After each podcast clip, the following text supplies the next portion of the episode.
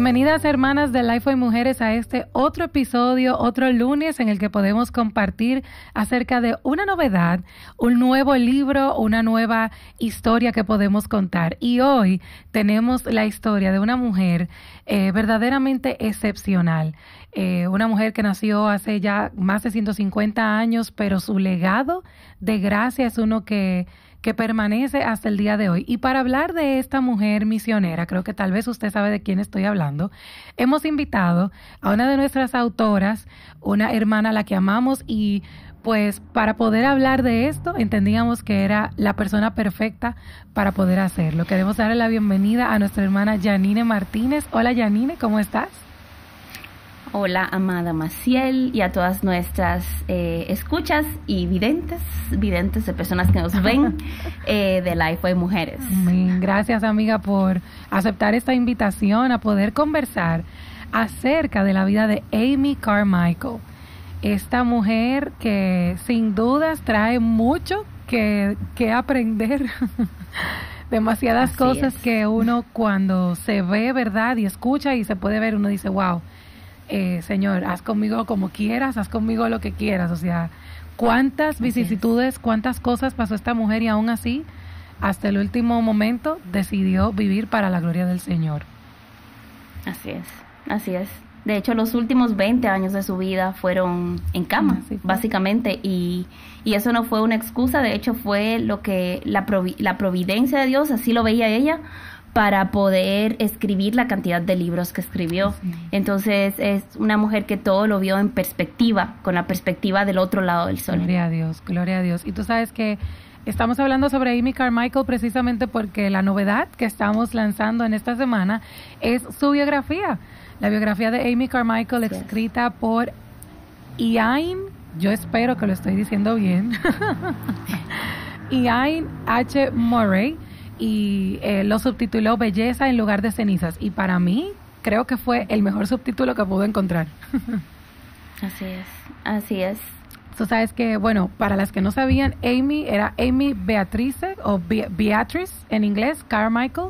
Ella sirvió en la India como misionera durante 55 años, abrió orfanatos, predicó el Evangelio, se dedicó especialmente a las mujeres y los niños y de ella queremos hablar en el día de hoy. Cuéntanos un poquito Janine, tú, yo sé que has estudiado bastante la vida de Amy, la conoces. Eh, o sea, ¿cuáles fueron esos primeros pasos de su vida, verdad, cuando niña y las cosas importantes que sucedieron, que son como que un punto específico e importante antes de seguir hablando de todo lo que ella hizo? Yo creo que cada vida es como un edificio. Nuestras vidas son como un edificio y así es que la Biblia lo, lo pone. Mucho de lo que no se ve es lo que sostiene la, la estructura. Entonces, lo que no se ve de la vida de Amy Carmichael es lo que sostuvo no solamente esos años de ministerio, sino toda la vida que ella desarrolló. Eh, su, su familia era una familia altamente creyente. Eran creyentes muy devotos, sus papás, sus padres. Eh, y ella estuvo, eh, ella vivió sirviendo al Señor desde niña. Desde niña estuvo sirviendo al Señor. Sin embargo, ella perdió a su papá a los 18 mm, años. y sus padres fueron plantadores de iglesias, o sea, plantaron una iglesia y ella desde jovencita se involucró, empezó un grupo de adolescentes, empezó un ministerio de adolescentes empezó a enseñar a otras jovencitas. Yo me identifico mucho con, esa parte de su historia porque se parece mucho a, mi historia personal. Em, y, realmente Amy, lo que no vemos de su vida es todos esos años que ella simplemente fue una adolescente sirviendo al Señor o una niña sirviendo al Señor, una niña sometiéndose a sus padres, obedeciendo a sus padres, ayudando a sus padres en, en el ministerio no por, no por obligación, mm. sino por una fe genuina que había en su vida. Era un resultado de su fe. Y no era eh, que el servicio la, validaba como cristiana, era que el reflejo de ser cristiana era su servicio. qué Y yo creo que esa es la parte que vemos hermosa de la vida de Amy Carmichael. O sea, vemos estos 55 años de misionera, pero no vemos que ella salió de misionera a los 28 que hizo durante los previos 28 años de su vida. Exactamente. Y fue ser una joven ejemplar donde Dios la tenía, que era en, Irlanda, de donde ella era originalmente. no solamente ser una joven ejemplar en cuanto a su vida, el, el tipo de mujer que ella fue durante sus 28 años, sino también el tipo de cristiana que fue, la vida devocional que ella tenía, el cómo ella eh, levantaba fondos para ayudar en la plantación de iglesias o en la edificación de iglesias, cómo ella se dedicaba a enseñar la palabra a jovencitas y a niñas. Entonces cuando ella llega a la India a hacer eso, ella simplemente como me gusta siempre ilustrar, tú vas a hacer en otro lugar lo que ya vienes haciendo en tu iglesia local. Mucha gente que quiere ser misionero, o sea, yo quiero ser misionero, ¿por dónde empiezo? Empieza haciendo lo que hace un misionero, donde hablas el lenguaje, donde conoces la cultura, donde Dios te tiene.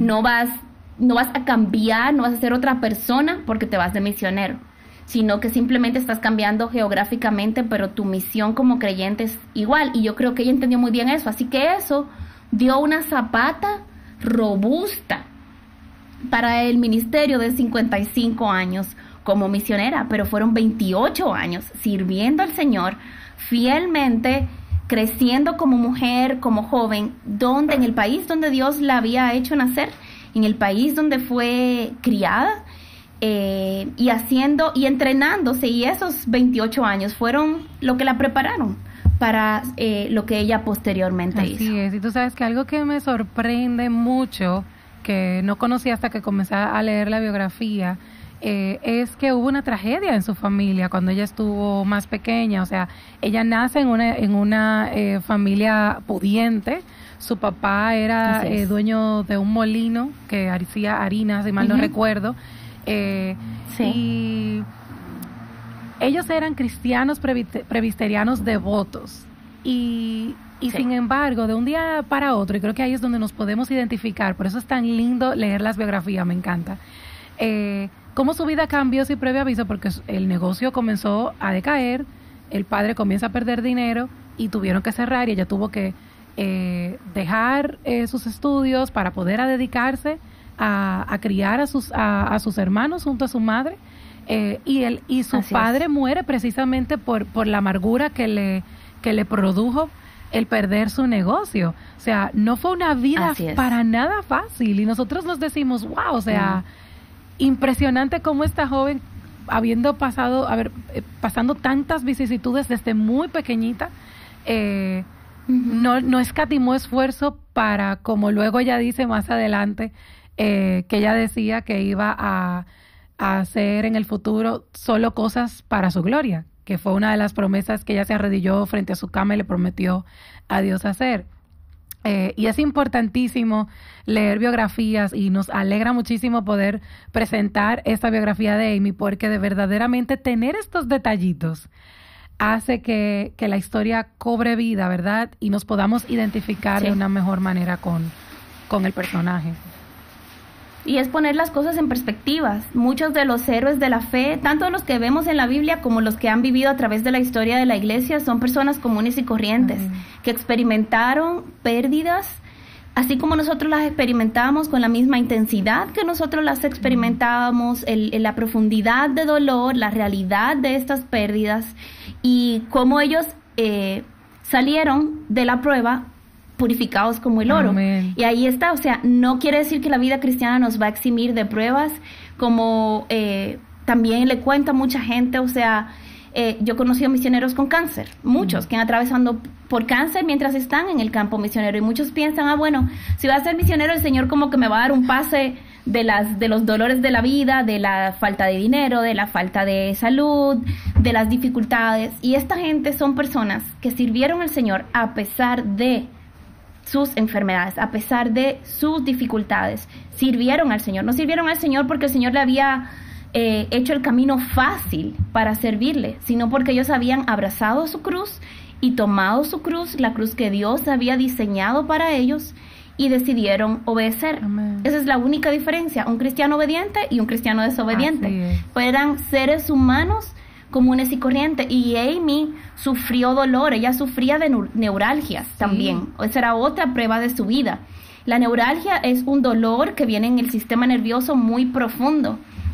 Una de las más dolorosas es las del trigémino, que es este eh, un músculo aquí que le da dolor en la cara a la gente, un dolor profundo. Imagínense Si uno va al médico y le duele una muela, y es un nerviecito que hay que sacarle, una cosita de nervio, una cosita pequeña, y le duele a uno la vida cuando le duele una muela. Imagínense lo que es tener un dolor del sistema nervioso, de nervios ya más grandes, una parte más extensa del cuerpo, de manera crónica. Increíble. Y Amy sufría de dolores crónicos. Y en esta época no había los medicamentos para el dolor que existen ahora. Estamos hablando de 150 años atrás, ¿eh? Ojo. Atrás, exactamente. Y eso tampoco fue una excusa para ya decir, bueno, me voy del campo misionero o dejo el campo misionero o no puedo servir al Señor aquí, me voy a ir a Inglaterra donde tengo mejores cuidados médicos, mejor acceso a un sistema de salud más seguro.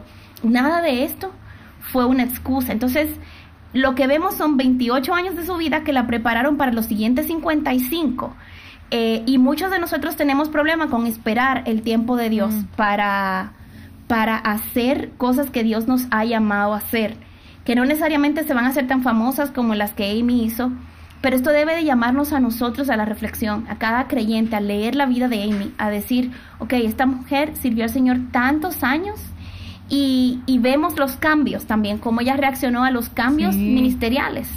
Su ministerio empezó enseñando niñas adolescentes, las que trabajaban en el molino de su papá. Así es. Eh, eran de una clase social baja, eran niñas que en esa época se usaban sombreros, eran niñas que usaban, le llamaban las niñas del, del, ¿cómo se llama esto? Como del manto, porque usaban como un manto sobre la cabeza. Eh, y en todo esto vemos a Amy siendo fiel. Luego pasa a servir de misionera en Japón, donde se pensaba que iba a servir a largo plazo, pero Dios la sacó de ahí por problemas de salud. precisamente. ustedes. Ella se presentó, pero fue Y duró solo 15 meses. Exacto. Y duró solo 15 meses sirviendo ahí. Y entonces luego Dios la lleva a la India, en donde ella empieza un ministerio parecido al que ella tenía eh, mientras servía con su papá, y es hasta que no tiene seis años ya sirviendo en la India, eh, donde Dios cambia su ministerio y está este encuentro que transforma los siguientes casi 50 años de ministerio de la vida de Amy Carmichael. Es importantísimo lo que dices, porque una de las cosas que más me llama la atención de esta biografía, Janine, es como ella... Eh, este, aprendió el idioma tamil, estudió todo el sistema hindú, eh, o sea, ella, ella se, se se volvía uno con los demás. Y ahí es donde viene la parte hermosa de este, de este nuevo, ¿verdad? Este nuevo cambio, eh, el cual ella vivió eh, rescatando niños y niñas, como una famosa Prina, o Prena, con, con doble E, Se, pronuncia Prina, eh, que eran niñas forzadas a la prostitución para así ganar dinero. Y ella se dio cuenta de esto eh, y ahí fue como hizo, hizo este, este giro eh, impresionante. ¿Nos cuestas un poquito de, esa parte de esa historia, de cómo ella eh, ayudó a esta niña? Incluso hay fotos de Prina y otra de las niñas, o sea, increíble. Dentro de la biografía hay muchas ilustraciones y fotos de, de todo esto. Sí, yo creo que una de las cosas que todo creyente debe, puede aprender de la vida de Amy Carmichael es lo que en misiones llamamos el modelo encarnacional. El modelo encarnacional está basado en Filipenses 2, en lo que vemos a Cristo haciendo, quien no estimó el ser igual a Dios como cosa a que aferrarse, sino que despojándose a sí mismo, tomó forma de siervo, forma de hombre, y se hizo semejante a los hombres. Y entonces lo que llama, lo que se llama el misionero a hacer es a tomar este modelo, a uno despojarse de lo que son mis preferencias culturales, mis preferencias de comida, mi preferencia idiomática, es lo que yo ya conozco, nuestra comodidad. Y el llamado del misionero es dejar lo que tú has sido, lo que tú has conocido y convertirte en uno con las personas a quienes tú quieres alcanzar. Tú tienes que aprender el idioma del corazón de esta gente, comer la comida que comen las personas que quieres alcanzar. Y ese tiempo que Dios tuvo a Amy, ella no tenía idea a todo esto nosotros vemos las biografías en retrospectiva y vemos la providencia de Dios. Pero ella lo que tenía era confianza en Dios, mirando hacia adelante, como los héroes de la fe en Hechos, en Hebreos 11. No tenemos una persona que tenía el plan completo, ella simplemente iba dando pasos de obediencia que marcan una historia de, de 80 años de cristianismo.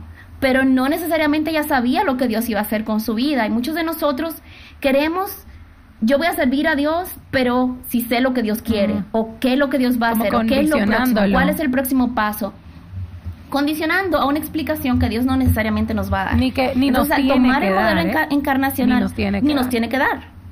O sea, el cristiano está llamado a la obediencia, como un hijo que confía en sus padres, porque no está listo para entender lo que sus padres entienden. Y nosotros no tenemos la mente de Dios. Entonces, Amy tomó estos pasos de obediencia y fue haciendo estas cosas en fe, sin saber lo que le esperaba. Ella fue aprendiendo el idioma, siendo fiel con lo que Dios le había puesto al frente. Ella se fue entrenando, ella fue conociendo la cultura, ella fue adaptándose a la cultura. Y cuando se encuentra con Prina, ella ya tiene varios años en la India. Ella habla el idioma local y conocía las culturas locales, porque ella no podía llegar y decir, bueno, yo llego con este complejo de superhéroe, yo voy a cambiar el mundo para Cristo. Eso es orgullo el misionero tiene que entrar con una actitud de humildad, una actitud de aprendiz. Y esa es la historia del cristiano. Así aprendemos a evangelizar, así discipulamos, entramos con una actitud de hacer preguntas, de aprender de los demás, de escuchar sus historias.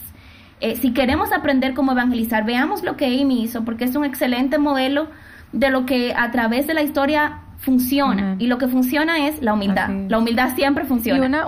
No siempre es cómoda, pero siempre funciona. Amén, me encantó. La humildad no siempre es cómoda, pero siempre funciona. Buenísimo. Siempre y una forma de ver esta, esta, esto en la práctica, con cosas que Amy llegó a hacer, que son estas cosas impresionantes que uno dice, no, pero increíble, es que ella se pintaba la piel. O sea, estas mujeres eran más oscuritas y ella tomaba bolsitas de té. Señores, por favor. Y ya se, se se pintaba y se tintaba para que las niñas pudieran sentirse que podían eh, eh, reflejarse en ella. Era una cosa impresionante. ¿eh? Así es. Exactamente, o sea, la intencionalidad y el sacrificio, porque eso tomaba tiempo, eso tomaba dedicación, eso tomaba disciplina, cosas que hoy en día no son tan populares. Todo el mundo quiere muchos resultados, pero no quiere la disciplina que te lleva a esos resultados. La disciplina de aprender un idioma. Aprender idiomas no es dijéramos, bueno, es más fácil que el Señor me dé el don de lengua y yo aprendo idioma y ya, y ya me viene una... Pero los misioneros no aprenden idioma así. El 99.99% de los misioneros tiene que ponerse a estudiar un idioma y tomar años de disciplina. A mí me tomó cuatro años de estudio de chino y todavía me falta mucho por aprender. Entonces, es, es siempre hay una, un sacrificio y en eso Dios va trabajando en ti y luego a través de ti. Amén y luego a través de ti. Pero primero va trabajando en ti, va trabajando cosas en tu vida que te hacen más como Jesús. Jesús tomó 30 años en el anonimato ministerial, siendo hombre, caminando como hombre, hablando como hombre, comiendo como hombre, eh, educándose como hombre, eh, sometiéndose a una mamá y a un liderazgo gubernamental como hombre. Y es lo que a nosotros nos corresponde cuando llegamos a un país a servir y eso fue lo que Amy hizo. Y lo que le ganó el respeto de las personas a su alrededor fue ver cómo ella se sometió a la cultura local. Cuando se encuentra con Prina, entonces ella se encuentra con una realidad la cual ella no entendía tanto, porque a veces vemos esto y no lo entendemos tan profundamente. El tipo de prostitución al que estas niñas se dedicaban era prostitución de templos, niñas y niños. Ella empezó, Prina fue la, la providencia de Dios en su literalmente. vida. Pero literalmente es un encuentro impresionante y lean el libro para que puedan ver los detalles impresionantes de esta historia. Pero, pero fue solo la primera de miles de niñas que Dios trajo a la vida, niñas y niños que Dios trajo a la vida de Amy Carmichael. Y pensar que estamos hablando de hace 150 años y hoy en día estamos enfrentando realidades similares.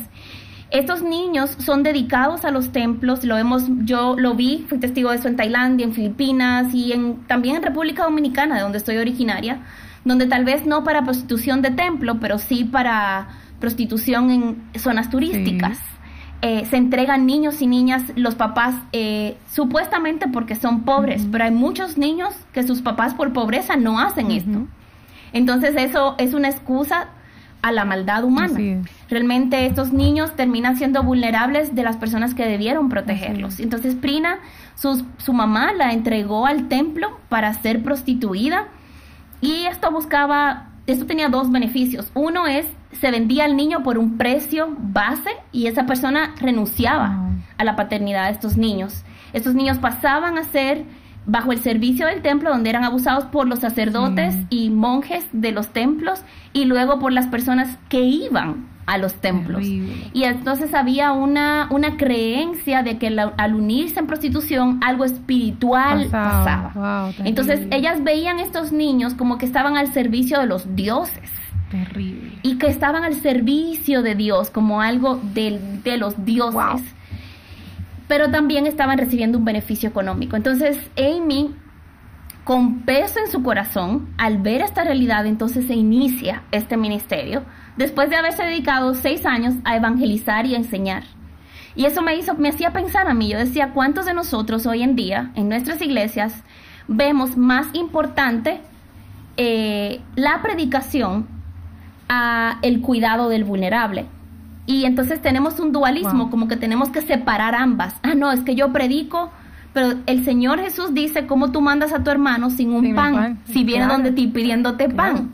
Entonces, el misionero tiene el Evangelio en el centro, obviamente el, hacer obras de misericordia sin el Evangelio en el centro es puro humanismo. Y no queremos, la iglesia no está llamada a promover el, humanismo, pero la iglesia sí está llamada al cuidado y a la protección de los vulnerables. Y yo creo que Amy entendió eso muy claramente en su vida. Entonces el decir, el que pone traba a ministerios con vulnerables, el que pone trabas al servicio del vulnerable utilizando la predicación del Evangelio o como algo, ah, no, es que yo estoy priorizando esto, realmente está diciendo como que la mano de Dios se ha cortado, mm. Porque la iglesia debe hacer ambas, la iglesia está llamado a hacer ambas, a que el ministerio de misericordia va con el evangelio en el centro. Amén, amén. Y esto era lo que me hacía. Ella sí y seguía evangelizando, pero ella también llenaba las necesidades de protección, de provisión, y vio la providencia de Dios de manera milagrosa. Era una mujer de oración impresionante en su vida. O sea, ella dependió del Espíritu Santo para, la necesidad práctica más pequeña y para la necesidad espiritual más grande, donde veía muchas de estas niñas que veían, venían poseídas. Por, por espíritus malignos, por demonios, por lo mismo que habían sido muchas de ellas, por el trauma también que habían experimentado. Y todo esto ella lo hacía no en sus fuerzas, sino en dependencia del Espíritu Santo. ¿Y cuánto tenemos nosotros que aprender como iglesia de Jesucristo hoy en día de, de los métodos que no son métodos? Es simplemente obediencia a lo que la palabra nos expone. Amén, amén, gloria a Dios. Y te escucho y digo, wow, eh, estas, estas son las, las, las historias que son... Eh, dignas de escuchar, de leer, de conocer, ¿verdad? Y de entonces no, no quedarse con ellas, de replicarlas, de contarlas y decirle a otro, oye, si esta mujer lo hizo hace, ciento, perdón, hace 150 años con, sin recursos, porque lo había perdido todo, ¿verdad? Eh, ¿Qué más no podemos hacer nosotros que hoy tenemos tantas cosas a nuestra disposición? Y tú sabes que recuerdo también eh, de todo lo que, lo que pude leer en el libro, eh, Amy llegó a hacer un hospital, o sea, le creó un, un gran albergue, ¿verdad? Eh, que también llegó a ser hospital para estos niños que buscaban refugio. Eh, tuvo mucha oposición por todo lo que hizo. Eh, Así es. pero se llegó como a, instituir como una reformadora social con la misión entonces de la comunidad de Donabur, que hay un, hay un capítulo del libro al final que se llama precisamente así, la comunidad de Donabur hoy en día, porque nos, nos explica cómo, cómo ese legado que el Amy dejó eh, sigue teniendo un impacto hoy en día. Pero cuéntanos un poquito acerca de esta, esta, esta comunidad, ¿verdad? Y todo lo que sucedió ya luego de estos, eh, estos años, últimos años de, de Amy. Amy, bueno, en su trabajo misionero, ella em, hizo varias, formó familias que también quisieran acoger y adoptar a muchos de estos niños. Ella promovió la adopción y eran niños que venían con marcas muy difíciles, marcas de abuso, de haber sido rechazados por sus padres biológicos, a ser recibidos por la familia de Dios y hechos parte de una familia. Em, ella hizo eh, más cuando ya estaba al final de su vida, ella trató no solo que se hicieran las cosas, sino que se hicieran a la manera de Dios. Entonces ella siempre eh, toda esta comunidad, toda la comunidad a su alrededor, ella promovió el trabajo arduo. Ella eh, promovió también que la gente celebrara, que la gente no fuera este sentido de, de, tristeza o de sobriedad basado en la tragedia anterior que estos chicos o los niños habían vivido, sino que ellos pudieran experimentar una vida hermosa, una vida de, de risas, de amor, de compasión y que no se vieran a sí mismos como víctimas. Algo que ella instituía y, y, enseñaba a esos chicos era que ellos eran el, futuro, literalmente. Entonces, que estos niños ya no vivieran arraigados al pasado que habían tenido, sino a, que ellos pudieran hacer, ellos pudieran reformar a otros, que ellos pudieran restaurar, ayudar en la restauración de otras vidas, que ellos pudieran también dedicarse a la oración como ella lo hacía. O sea, ella no mostraba su cristianismo como que era un cristianismo, eh, ella era la excepcional y los demás eran los que estaban por debajo, sino que todos como creyentes vivían como comunidad de creyentes. Muchos de los niños que ella eh, rescató, eh, formaron iglesias em, y fueron, eh, están conectados hoy en día muchas de esas iglesias a la, a la labor que ella inició. En el 1931, 20 años de su fallecimiento más o menos, ella eh, quedó inmóvil.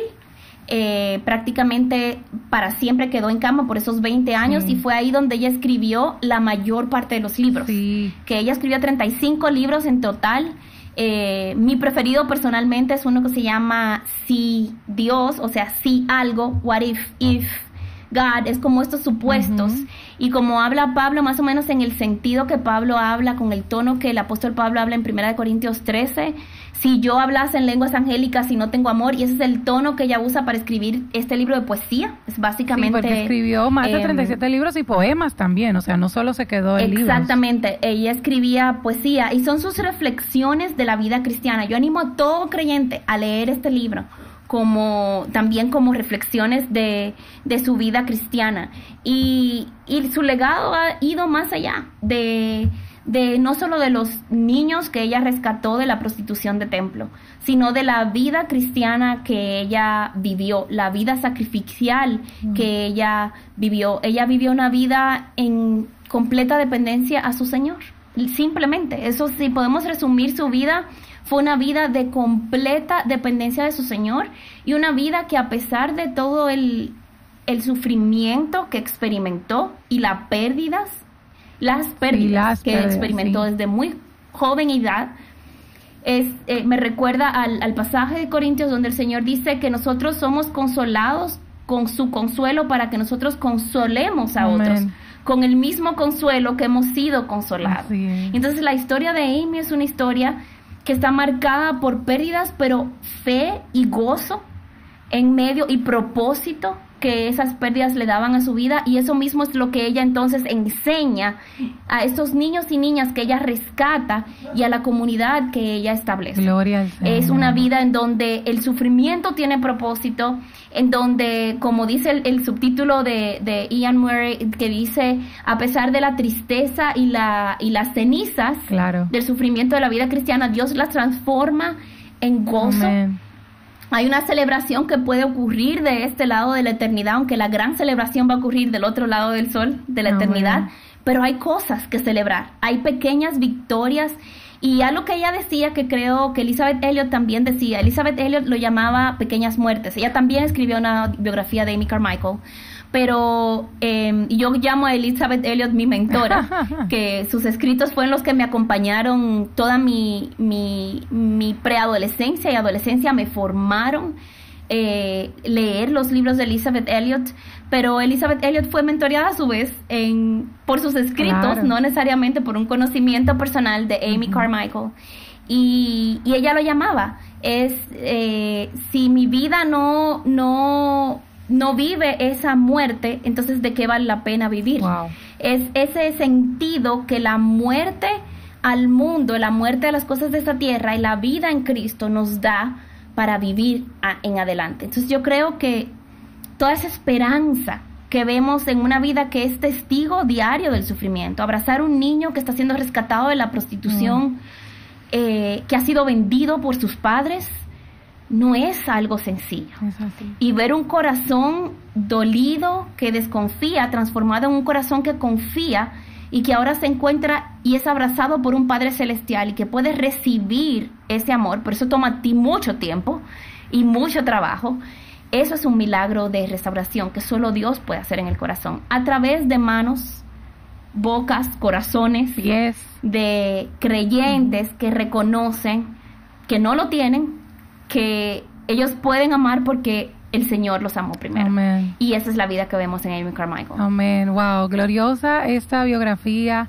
Eh, y qué bonito ha sido conversar contigo, Janine. La verdad es que eh, las biografías de cristianos verdaderamente nobles, o sea, cristianos como por ejemplo, eh, no sé si has leído la, biografía de el padre de los huérfanos. Eh, George, Mueller. Es una biografía que tú George pero es que nunca voy a llegar a ser, a depender de Dios de esa manera.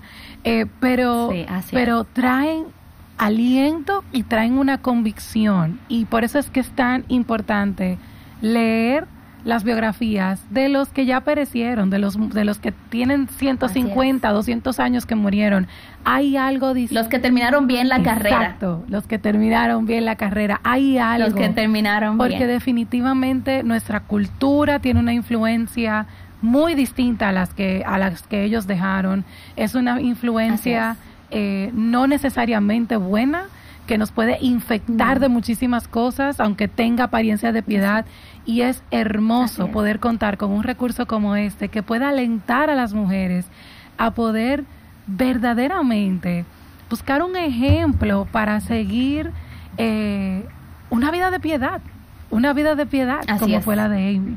Así, que te agradezco. Y creo que su vida de soltera nos debe de animar mucho a las que son solteras, sobre todo. Eh, yo caminé en el campo misionero la mayor parte de mi vida como he caminado, eh, he vivido más como soltera que como casada, tengo apenas tres años de casada. Entonces, eh, sí, el vivir una vida con propósito, de cara a Dios en todo, donde quiera que sea que Dios te llame, a lo que sea que Dios llame, nos da a nosotros esa esperanza de que la soltería tiene un propósito y que puedes vivir como soltera, ser plena y cumplir el propósito de Dios en tu vida, aun si Dios no tiene el matrimonio en sus planes soberanos para tu vida. Como fue el caso de Amy. Y es, es un, como fue el caso de Amy, exactamente. una vida espectacular, gloriosa, o sea, para la gloria de Dios, literalmente. De verdad, gracias Janine por este tiempo. Yo quisiera seguir conversando más contigo, pero el tiempo en podcast es corto. Eh, te agradezco por eh, querer conversar con nosotras acerca de este recurso.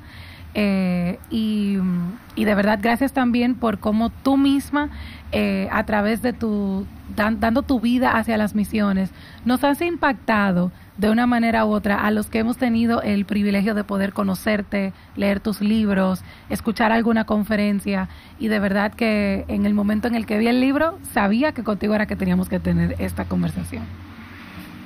Gloria a Dios y de verdad que, que nuestra vida, mi oración es que nuestra vida sea una vida que que la vivamos realmente para lo que vale la pena, que es el nombre, que el nombre de Cristo sea visto y conocido en las naciones. Amén, amén. Gracias, Janine, gracias. Y también les damos las gracias a ustedes por haber llegado hasta aquí.